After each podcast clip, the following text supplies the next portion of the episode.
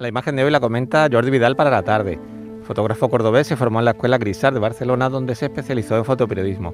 En 2013 cubrió sobre el terreno las revueltas que tuvieron lugar en Estambul, aunque posteriormente regresó a España, pero no sería hasta 2017 cuando volvió a sentarse en su ciudad natal como colaborador del grupo Jolie.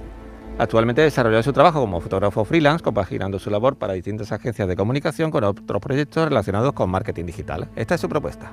Hola, buenas tardes, Marido. ¿Qué tal? Pues hoy en la foto del día he elegido una imagen que está hecha en este controvertido mundial que se está jugando ahora en Qatar, exactamente en la ciudad de Doha.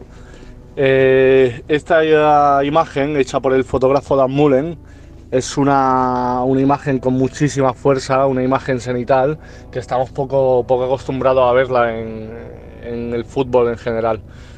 Esta imagen cenital está hecha gracias a que, todos los estadios tienen, una pasarela en todo lo alto, alrededor de todo el estadio, en la que los fotógrafos pueden subirse y hacer este tipo de fotografía.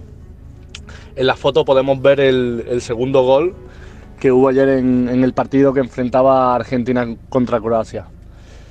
La verdad que, como ya he dicho, es una imagen espectacular y para mí este tipo de fotografía en el mundo del fútbol eh, que no habíamos visto antes es súper curiosa.